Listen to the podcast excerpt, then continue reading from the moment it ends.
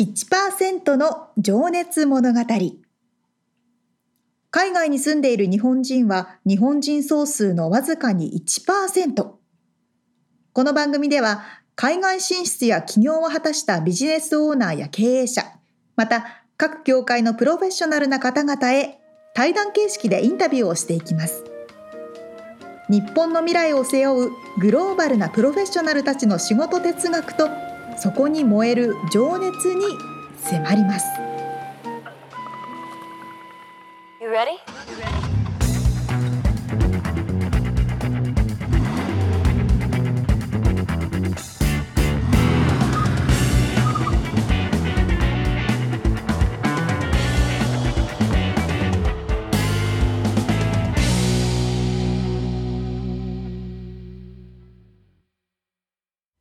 こんにちは。こんにちは。 1%の情熱物語219回です。皆さんお元気ですか元気ですかさて夏、さて、夏真っ夏盛でり。す。夏です。あのー、夏でね、みんないろんな夏っぽい服を着ることも多くなってきたと思いますけれども、うん。っていうか、あの、まあ、洋服に関しての話なんですけどね、うん。ロサンゼルスで着ちゃいけない洋服、つけちゃいけないものって多分あると思うんですよ。はミツさん、わかりますちょっとね、つけちゃいけないものに関してはちょっと古いし、着ちゃいけないものに関してもちょっと古いけど、でも今も多分そうだよ、みたいなのがあると思うんですよ。これね、ギャングにまつわる話です。あ。ヤング例えば旅行者でおしゃれが好きで、なんかそういうのに憧れてて、そういうの、あーわあかった。バンダナだ。ー正解。カラーギャングだ。カラーギャング。確かにな。赤バンダナとか、黒バンダナわかんないけど。それアメリカっつうかもうメキシコじゃねえの今。やばいの。あ、そうなの わかんねえけど。メキシコのギャングは相当やばいというイメージがありますけど。まあまあまあ、あの、この辺にいるロサンゼルスのギャングは、まあそっち系の出身の人が多いんでしょうね。はいはそのメキシコ系のアメリカ人っていう人たちが多分多くて、こっちで育ってるからアメリカ人ではある人が多分多いと思うんですけど、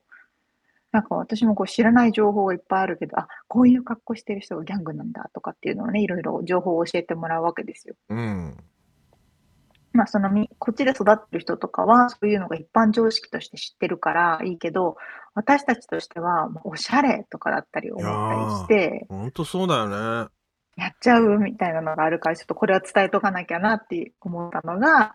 その、まあ、2000年、2000年代、まあ、に1990年代とかはね、特にギャングはバンダナが多かったけど、最近はもう多分そのバンダナ巻いてるギャングっていうのは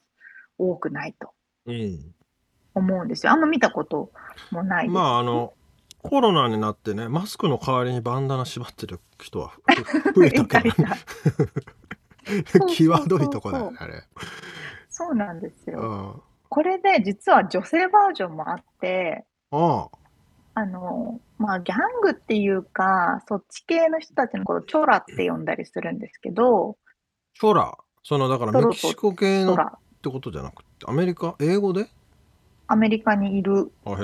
んちょあまああ、そういうこギとャねングというか、ちょっとこう、それは悪い系ララテンの、系のということうん、ラテン系のギャングうんの人たちはいはいはがいいるんですけはど、いで、そう、女性バージョンもあって、その女性バージョンの服装っていうのが、うんチノパンちょっとダボっとしたチノパンにベルトを巻いて、はで、ちょっとその裾を引きずるぐらい若干長くして、白いスニーカーを履いてて、はで、上は、まあ、お腹出したり、胸のとこ結構強調したりする、ピタッとしたような服を着てて、眉毛めっちゃ細い、みたいなその定番あのスタイルがあるんですうよ。うんうんなんとなくわかりますイメージつきますねなんとなくわかるうんますそのね、ベージュみたいなチノパンかな。はいはいダボダボっとした。あもうねそ日れ本のストリートダンサーとかよく着てるけど。それがそれをもう着てる時点でもうそうそうみなされるということそれを着てて、そのなんかちょっとタトゥーめっちゃ入ってて悪いっぽかったりとあか、ーで、大体みんな黒髪ロングね。まずうんそうかね。そういうのが一応あるから、うんそういうのをしてて悪っぽく見れる、見れ見えると、ガンつけられたりするよ、みたい なね。まあね。うん。なんかでも最近さ、は、体中ね、顔中にタトゥー入れてる人もだいぶ増えてきてさ、ちょっとあ、そうそうな気しないしますうん、割と、まあ前、昔はこの首ぐらいにちょろっと見えてるぐらいだったうんんですけど、うんうん今か顔面に全部さ、入ってるとさ、もうちょっと、さすがに目をそらすよね。 ちょっとあんまり近寄らないでほしいなと思うよね。そう、そこまでしてると逆にもうファッションかもしれないいや、ですね。そうなんだけどさ、ちょっと、いやーだ、結構いるよ。サーファーでもいるもんね。ちょっと。あまあ別にサーーファーでもいいっていうのもなんかおかしな 言い方だったけど、ええっていう、ちょっと見れない。確かにね。うんタトゥーは多いですけどね。どこまで行っちゃうんだろうな、これと思って。これこれからもっともっとさ、体中に全部入ってくるじゃん。頭のそうね先からつまそう先、ねつままで。 まあ日本も増えてんだろうな。まあね、ファッションの一部としては増えてると思いますけどね。うんまあやりすぎには注意ですよ。そうですね。あの、海外に行くときはちょっと、あそうもしそうかそしたらあの気をつけた方がいいかもしれないかもしれないですうね。悪く見えないようにね。そうですね。ということで、はい。何の 話これ。あのちょっと話、プチリアルアメリカでしたけどね。 はい。確かに。本編に入ってきます。はい。はい。一人の方のインタビューを4回に分けてお届けしているこの1%の情熱物語ですが、今回は、チョークアーティストとして活躍をされていらっしゃいます、西村修二さんのインタビューの3回目です。はい、えー先週までがね、修二さんが独学でアートを学び、えーチョークアートを始めた、ちょっとほろっとするエピソードなんかをね、聞いていましたけども、はい今週が、えーそのアーティストとしての深掘りですね、どういう、えー思いでやっているのか、これもまたね、ちょっと、ちょっと僕、ちょっぴり鳥肌立ちましたけど、あの、もう話が面白かったんで、えーまああとモチベーションとかね、えー息子さん娘さんが音楽をやってて、ね、そういう関わり合いとかそんな話を聞いておりますでは早速聞いていただきましょう。はい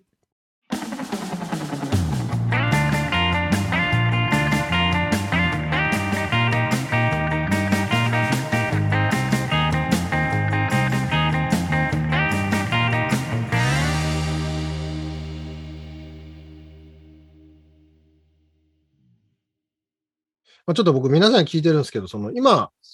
まあ、その仕事をしていて、もしくはそのアーティスト活動をしていて、こう、誇りに思う瞬間とか、一番嬉しい瞬間ってどんな時でしょうかうーんとね、すみまあ、いろいくつかをあありますけど、一番やっぱり嬉しいのは、あの毎年イベン同じイベントに、まあ、パサデナらならパサデナに出るうん、うんかはい。でで、毎年見に来る人ももちろんいるんですよね。ええですなんですけどその中にはすごい昔の絵を覚えてる人がいてあ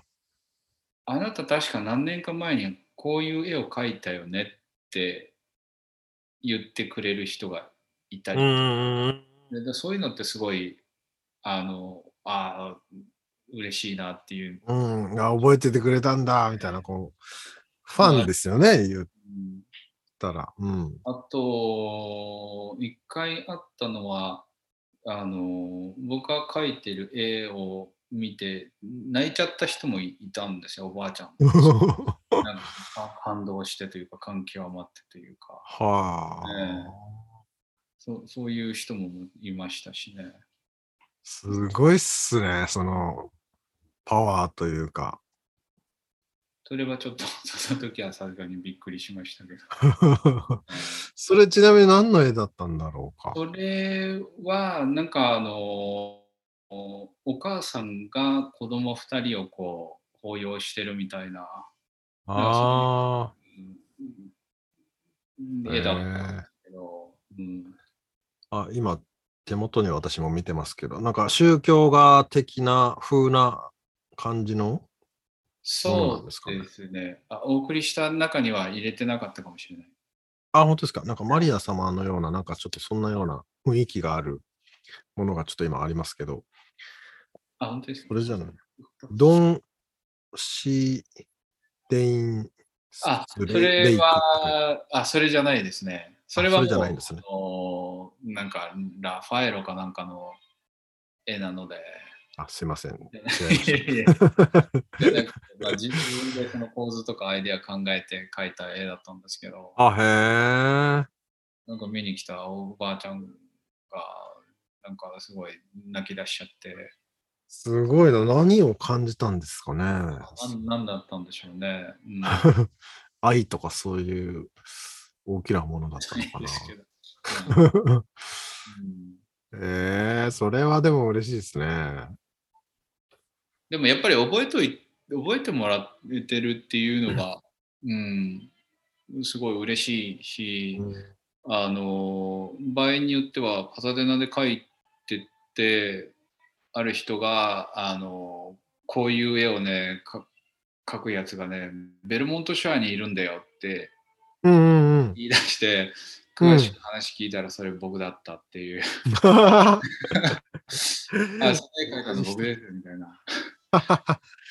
っていうこともありましたけどね。うん ああ、いや、本当にね、数々の賞を取りまくっていらっしゃるんで、まあ、まあ、たくさんファンもいらっしゃるでしょうね。その話しかけない人も、ね、中にはいるだろうし、話しかける人は多分一部で。うんうん。まあでもあの見に来てる来る人って大体アメリカ人ってもう平気で話しかけてくるんでうんうんうん。なんかこう日本人の感覚だと話しかけるとちょっと邪魔しちゃいけないと あ思うんですけどアメリカ人そういう遠慮って全然ないんであ。どんどんあの質問ししてくる人ももちろんいるし、うんうんうんいろいろとこう褒めてくれうるん人もうんもちろんいるし、うんそれはでも修二さん的にはもう今ちょっと書いてんだけどなーっていう感じじゃなくてもう嬉しいなっていう感じなんです全か然そ、うん、あの邪魔だなっていうのは全然ないですね。うーんうんじゃあもう楽しみつつアートもやりつつって感じそなうんでですすねね。。その時はね。うん。そっか。でもそういうのもそのチョークアートの醍醐味っちゃ醍醐味なんですかね。そうですね。まあ、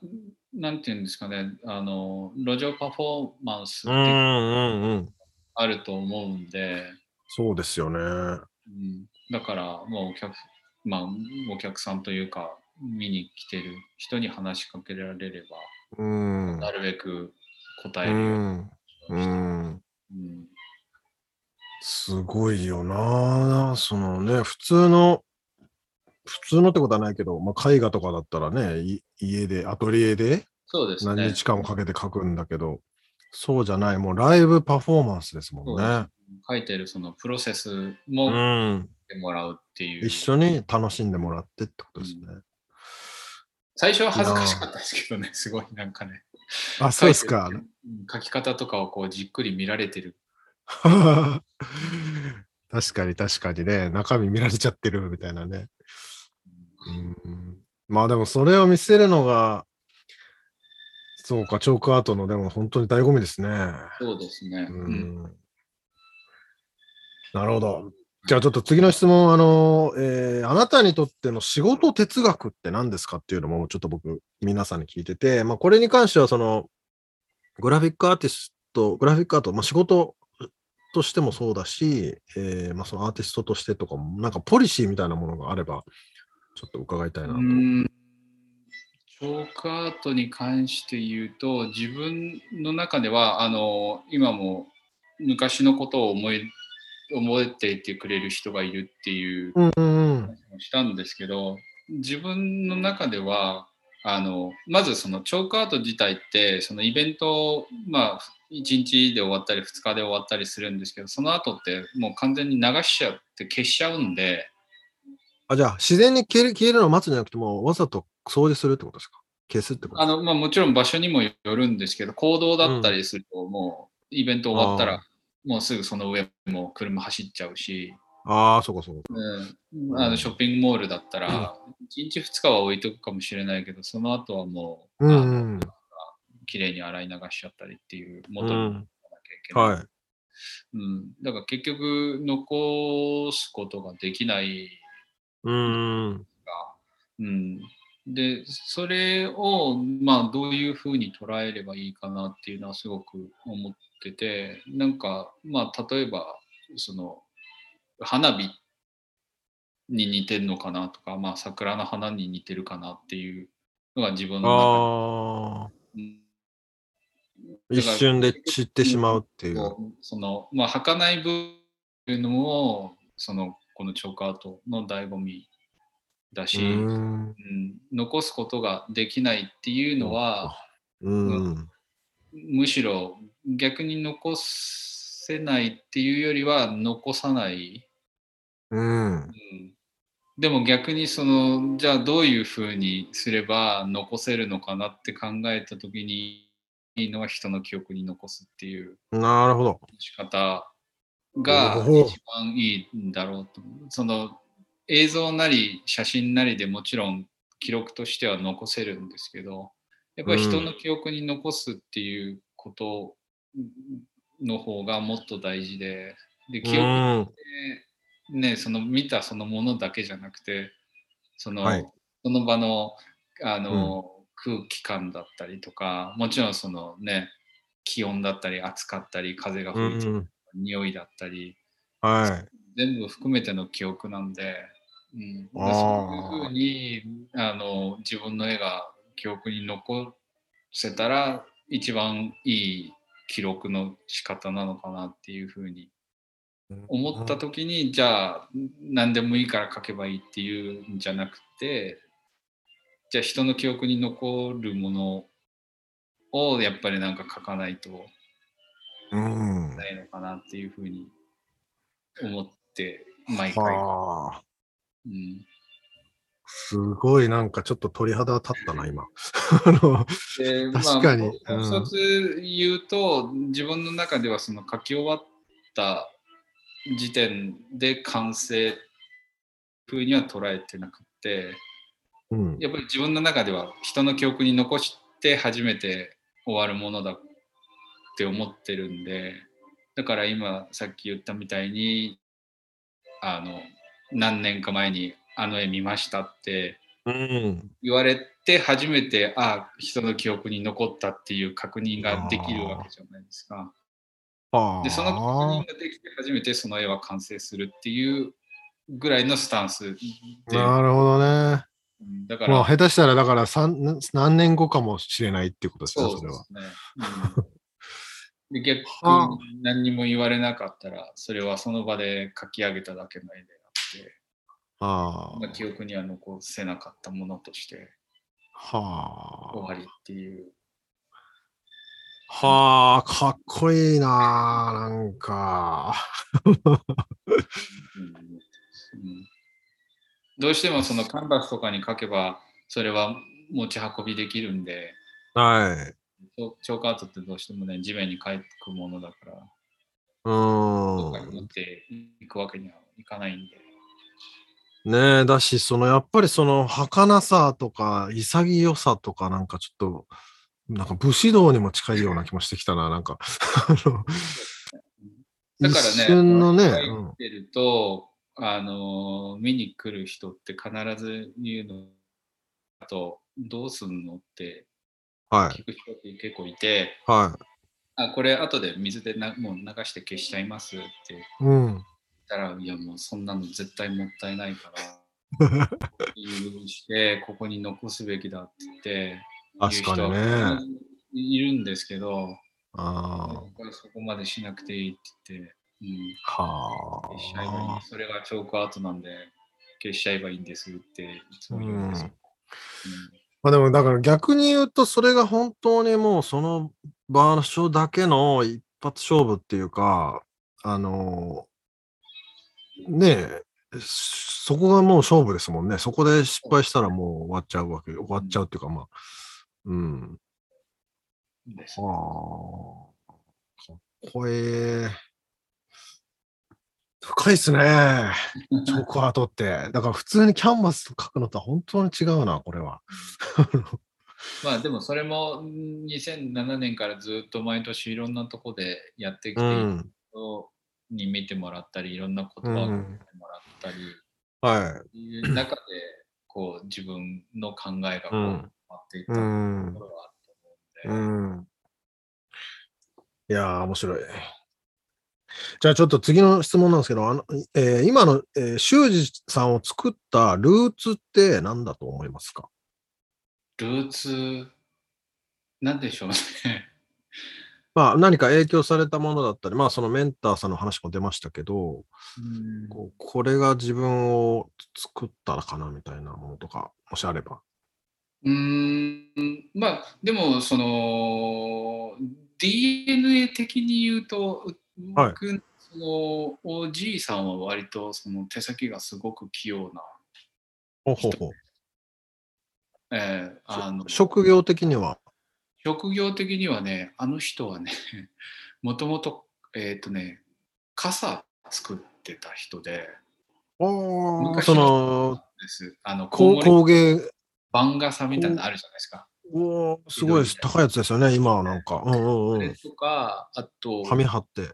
そう、その技術を使って提灯する人だったんですけど、ああ、なるほど、なるほど。うん、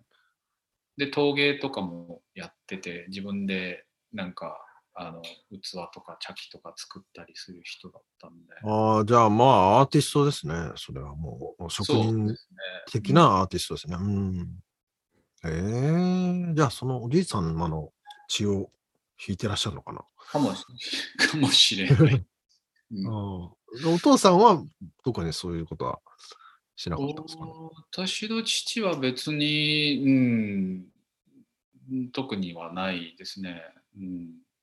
母は割となんか手先は器用なのか小さい頃におじいさんとなんか一緒になんか作ったとかそういうこともあったりするんですか一緒に作ったものっていうのはないですね。でもまあ、あのおじいさんのとこに行けば焼き物用のがあるんで、まあ、僕もまああのなんか粘土細工みたいなので焼き物作らせてもらったりとか。うーん、好きそうですよね。あ楽しいですよね、でもあれは。ええそっかそっか。なるほどですね。まあね、修二さんのお子様にも、その DNA はつ受け継がれているのだろうか。 えー絵画に関しては、うん、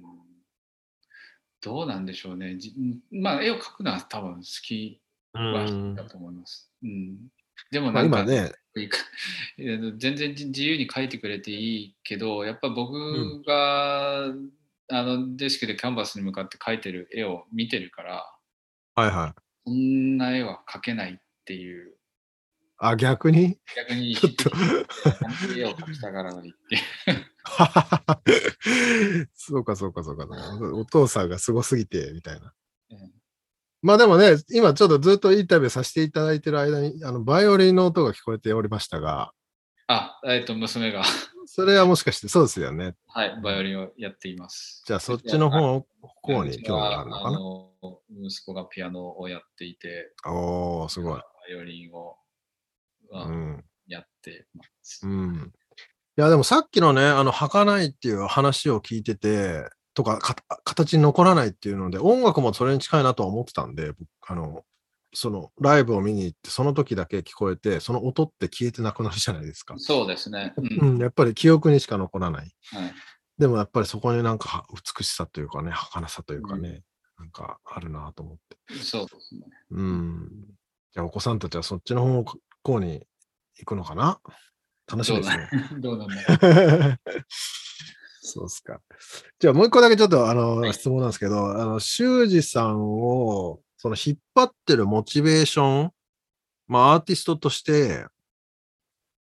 こう、もう何年やられてらっしゃるのかっていう感じですけど、超過アーティストとしてはもう15年はい。ですね。うんそのモチベーションってのは、何ですか何なんでしょうでもうんもともともちろん自分がうん一番好きなものが絵を描くことうん。でもう本当に本当に自分がそこに没頭しちゃうともう時間経つのもうごん。飯もいらない喉も乾かないみたいな実際チョーク書いチョーカードでね書いてる時ももう一切食事しない取らないんですよマジっすか。はい、一日書くんですけど、朝6時ぐらいからスタートして、はあ。 9時ぐらいまでずっと書き続けるんですけど、まあ、水は補給しないといけないんで、水は飲みますけど、それは基本何にも食べないですね。い。ええそれそれぐらいなんかこう入り込むと、他のものはもう気にならなくなるっていうか。いわゆる、だからゾーンっていうやつになそうでっすてんのか、そう入っですてんのかな。うんうんまあ、僕もまあ、小学校の時のプラジコンを作ってる時はそんな感覚はなんかありましたけど、 朝までやってるみたいそな。そそのまんまだと思いますよ、そのその子供の時の。うん、すげえ。部分っていうのは。うんで、もね、だんだんやっぱこなれてきくるものだとも思うんですけど、今でもずっとそうやって没頭できるって素晴らしいっすね、なんか。まあ、好きだからじゃないかなとは思ああう。うんでも、なんか、まあ、別にそんな格好つけるわけじゃないんですけど、まあ、仮に、人それぞれがね、何のし何の使命を持って生まれてきたのかっていう考え方をすると、まあ、自分がは生きるために生まれてきてるんだなっていうふうにもうん。思いますし、うん。ただ単にその自己満足で自分が絵を描くのが好きだから絵を描いてそれで終わりなのかっていうのは多分なくてはい。じゃあその絵を描くっていうことが他の人に周りの人に対してどうんうういうんうん。影響が少なからずもあるのかっていうことを考えると何かしらね、自分が伝えたいメッセージなのかなんかその絵を通じて感じてもらえるものがあるのかうん。っていうのはきっと何かあるんだろうなっていううふうにはん。うんまあそうですよね。そこでまあ価値価値というか、まあ、エネルギーの交換みたいなのがきっと行われてるんでしょうね。はい修二さんがこう作ったものを見て、まあ泣いちゃうおばあちゃんがいるっていう話もあったけど。ええうーん。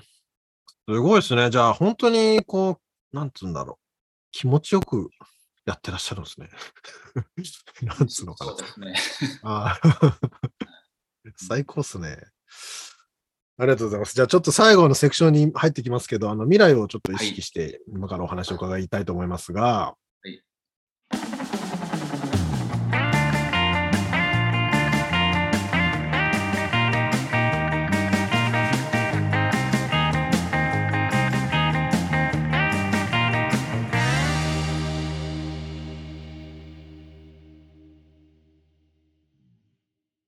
ぱり確かにゾクッとしましたね。ね。あこう残せないから、人の記憶に残すっていうことでしそょこ。そこだよね。それで初めて作品として完成する。そかっこよすぎる。 う。なんちゅう武士みたいだよね。ほんまやね。すごいな。ねえもうなんかそのいやだから本当にさこう消えてなくなるからこそのうんうん。まあこれはだからライブミュージックもそうなのかなまあショーあスポーそうツねとかもねまそうですあね。広い意味で言えば同じだとは思いますけどその通りですね。うん特にこの現代は写真に撮ったりビデオに撮ったりすることが増えて、うんその今そこで記憶しなくても後で見れるから記憶しようって思ったりしないけどそうだね多分本当に心が動いたものってそういうふうに思わなくても自然と心に記憶されるんだと思います、ほんとそうだよねでそれがね多分修二さんをイギリスにまず留学に行かせたそのエネルギーの源ってそれだもんねききっと。うーんそうかそうか、そうまあそのそのビビーートトルルズズ聞いたのはとか多ね分レコードだったと思うけど CD かね。うんうんうんでも何かしらその心に残ってるさそのなんかうん瞬間、この聞いた時の衝撃なのか歌詞なのかまあ俺も少なからずそういうのもやっぱりあ動かされた部分はああるからね、うん。 でずっと記憶に残っててそれはもう絶対に一生消えないから確かにうんそれは本当なんかすアーティストのなせる技というかそうです技だよねうん。いやーすごいな。だし、言葉必要ないじゃないですか。そうだねうん。年齢も関係ない。確いつかにまねでおばあちゃんが泣いてらっしゃったはいっていうはいことはいはいそうだよねしかもそれはまあ人によってやっぱりでも感じるものもねそれぞれ違っててそうそうそうそ何を感じるのかっていうのも面白いよねそれをう。そうね。その場で聞けるのもね、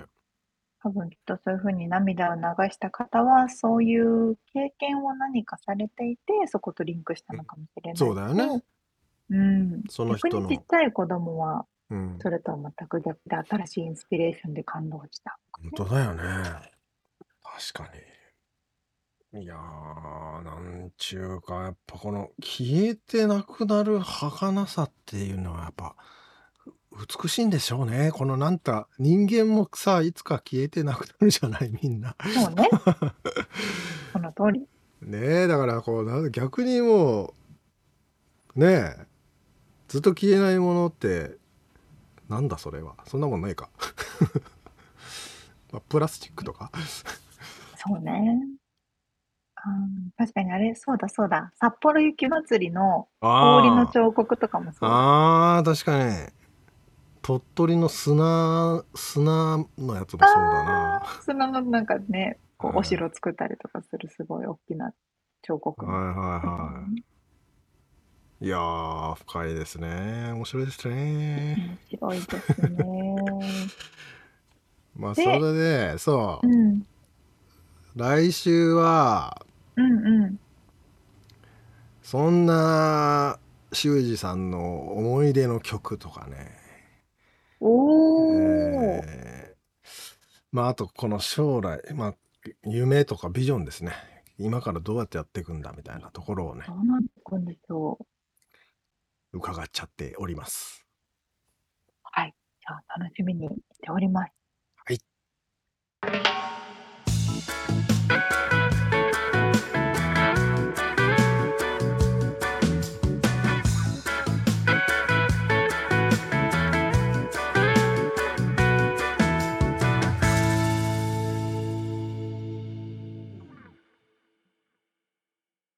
リアルアメリカ情報。よっ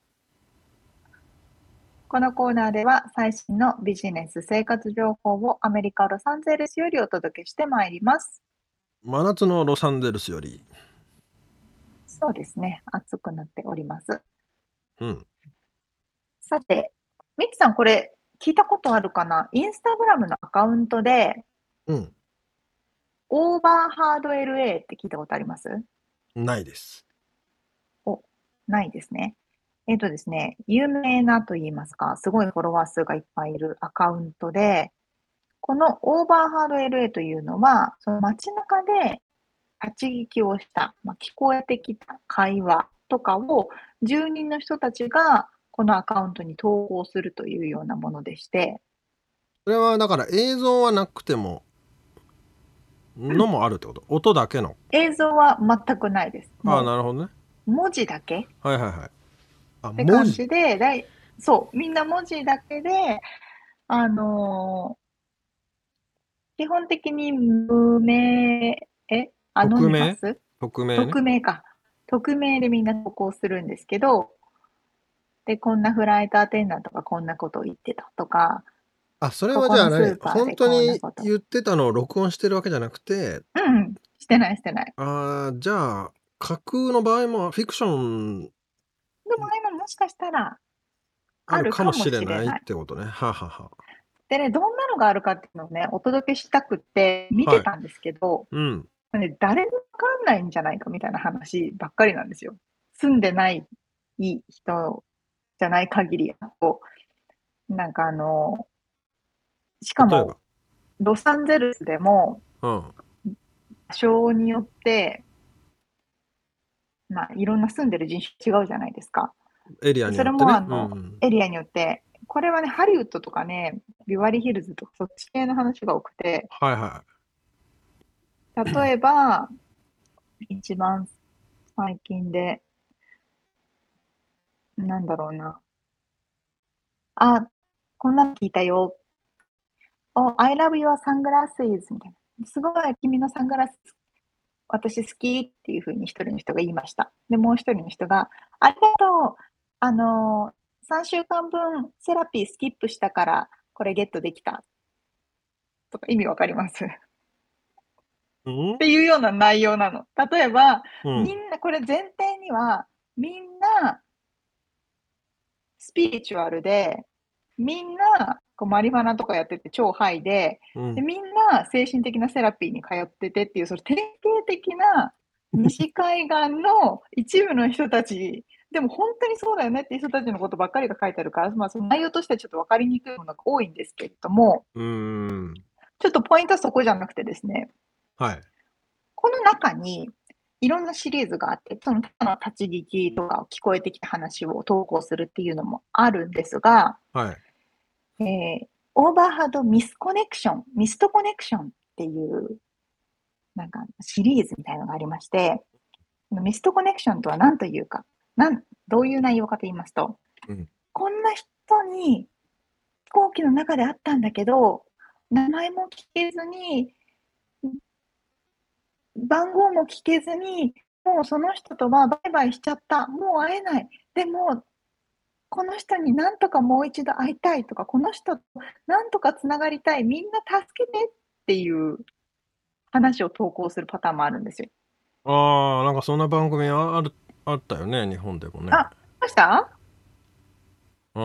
あの、あ、そんな番組っていうかあれだ。あの、関西のあれ、西田敏行が出てたや つ。あそん なのあんだ。いや、えっとなんだっけあれ。あの人にもう一度会いたいみたいなやつ。じゃあ、あの、いろんなネタがあるんだけど、そういうのもたまに出てくる。で、それを探してくれるみたいな。まあまあ、そんなやつやつあるよね。そうそう、まさにそれ、まさにそれで、うんうん例えばね、この、これは、えっと、この前、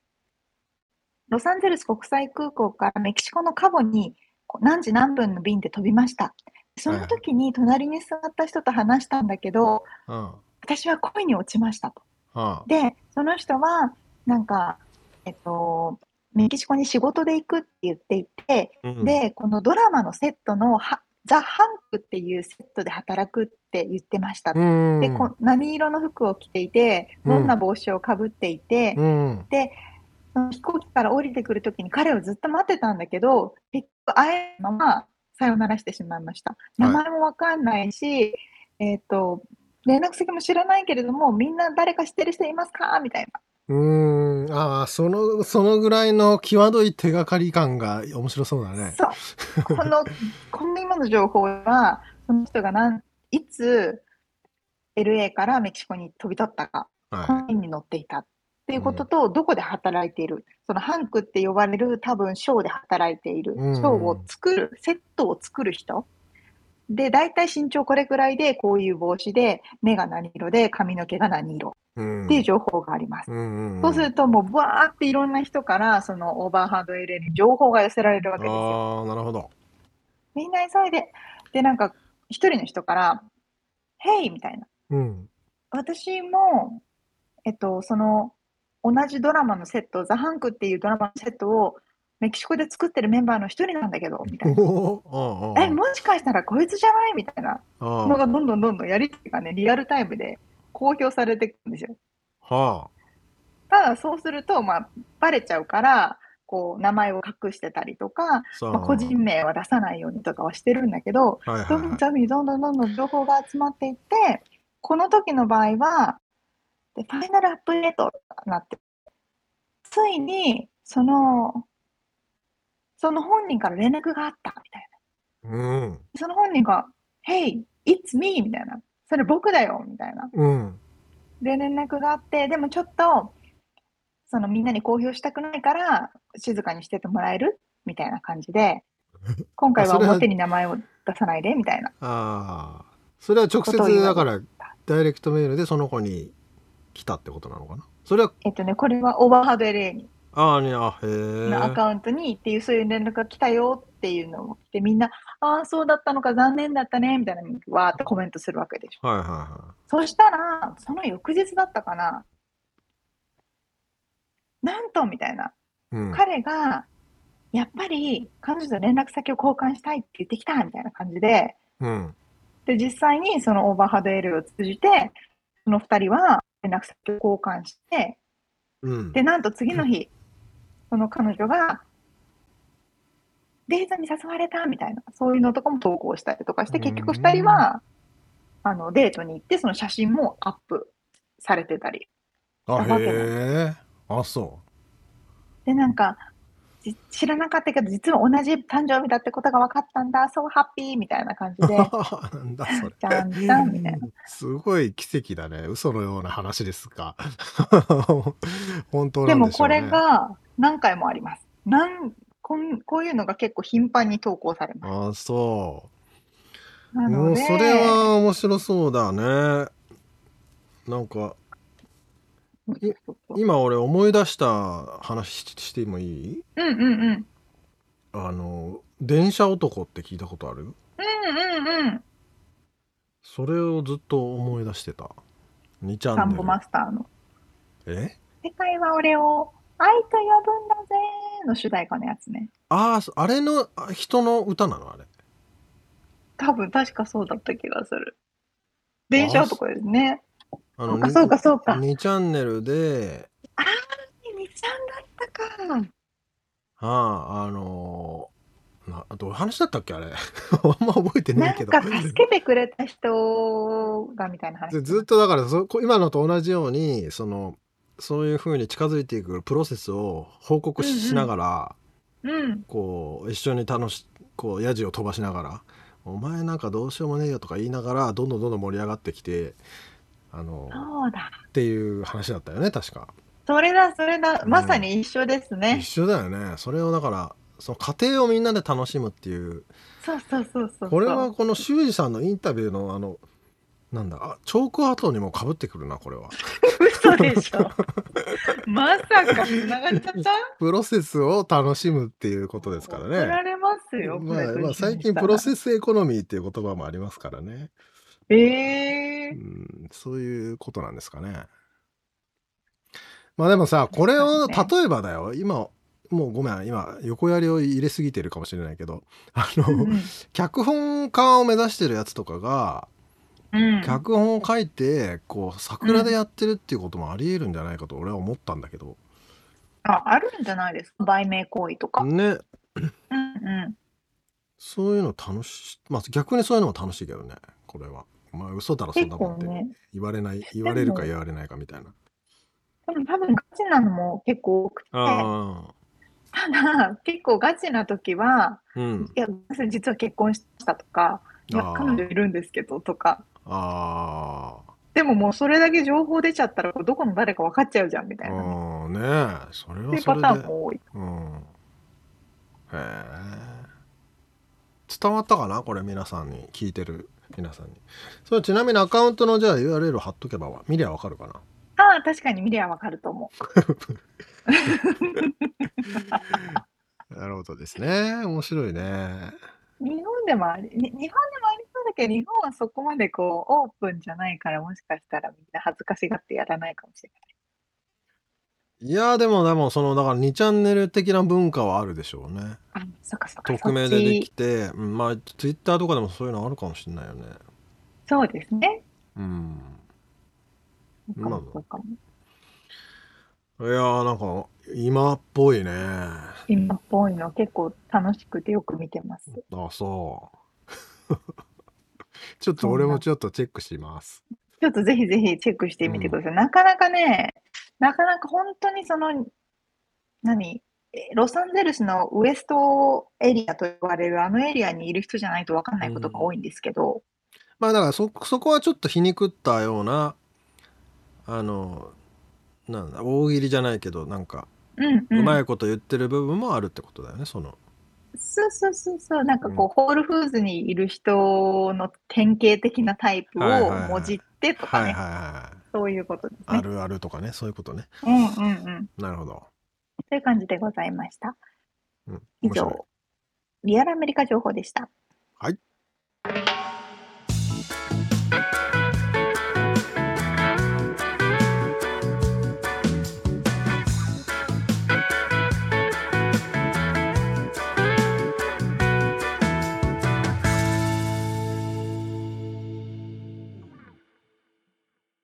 締めのコーナーです。はい。質問。うん。えーとですね、前回のリアルアメリカ情報で名前の話をしましはいはいで、まあ、結婚すると名前が変えれるよっていうので、で、実は、あの、アメリカの国籍をゲットする、なんていうんですかね、ナチュラライゼーション、えっと、帰化。アメリカ国籍に帰化すると、その時に名前を変えれるんですけど、あそれはファーストネームもってことそう、その時はラストネームだけじゃなくて、なん、なんという名前でも使えるんですって。ああ友達がそれで違う、全く違う名前にしてて、あ確かにアラビア語とかあの中国系の名前とかも読みにくかったりするとねあーそうそうそうそうちそうょっとなこのまま英語でいくかっていうのはちょっとあれだもんねうん、なんかまさにその中国系の子でワンシャーシャーみたいな名前の子が、あのーなんだろう、あ普れ通のまあ普通のジョンとかに変えるんだよね変えたみたいうんな感じだったんですけど、でもミツさん、もし変えれるとしたら、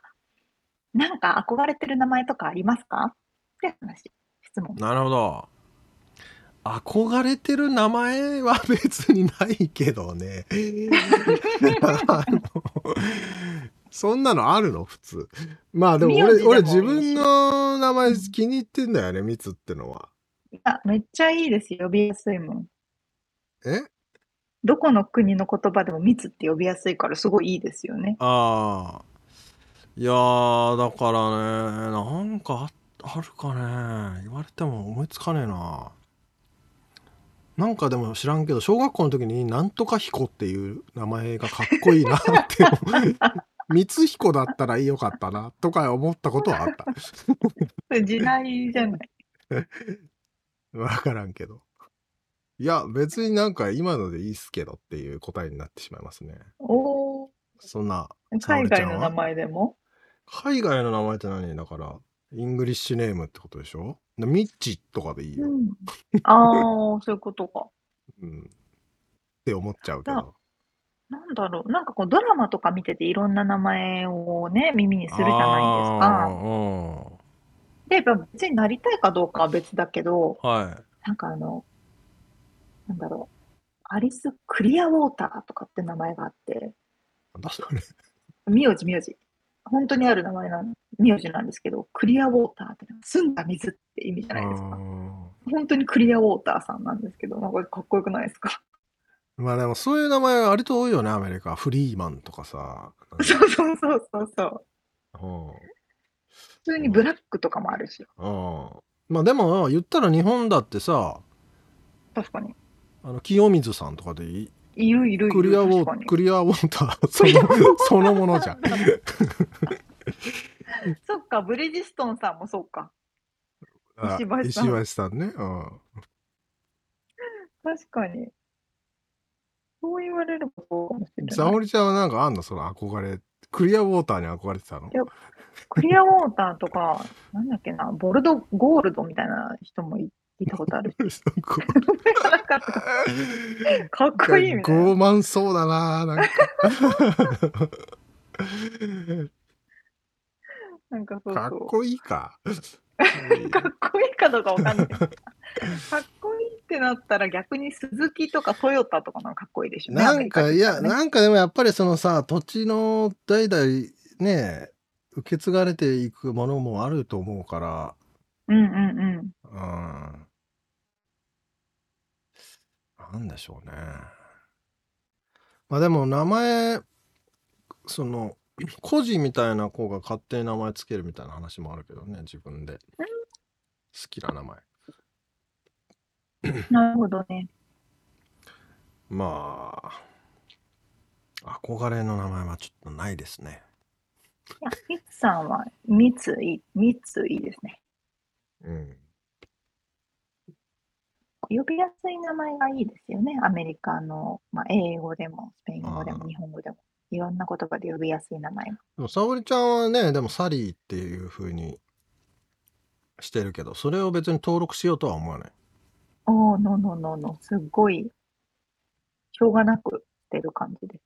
ああ沙織だとああんまりち発ゃんと呼んでもう。らえないから あそうそうそう。サエオリン、サエオリン、サエオリン。あうん難しいよねでもその変な意味を持っちゃってるね言葉と かもまああの名前とかもあるからねあたるまあにるある。そうなんですね。まあ、そんなことでそれぐらいにしときましょうかね思いますが、はい今回お届けしましたインタビューの内容とリアルアメリカ情報のインフォメーションはブログに掲載しております。えー、podcast.086.com、podcast.086.com、または1%の情熱物語で検索してみてください。はい、えー番組がちょっとでも面白いと思っていただけたらぜひフォローをお願いしますお便りレビューもお待ちしていますそしてパトロンさんからのご支援も引き続きお願いします詳細はウェブサイトを見てね今週も聞いてくださってありがとうございました。ありがとうございますまた来週お会いしましょう。じゃあねバイバイ